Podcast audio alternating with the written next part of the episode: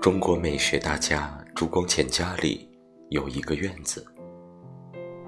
二十二岁那年，女友第一次去他家，看到院子里都是落叶，准备打扫干净。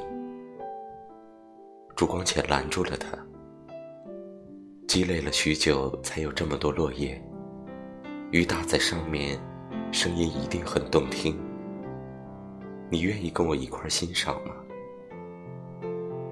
就一句话，女友觉得朱光潜不仅懂美学，而且一定能把生活过成美学。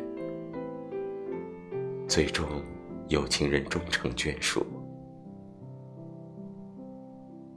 一九八六年三月六日，朱光潜弥留之夜，北京大雨。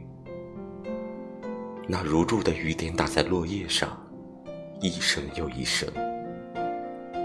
不知道那一刻，这个八十九岁、历经沧桑的老人，是否会刹那忆起那年，青葱少年与纯真少女。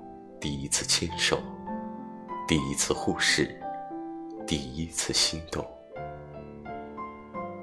愿你出走半生，归来仍是少年。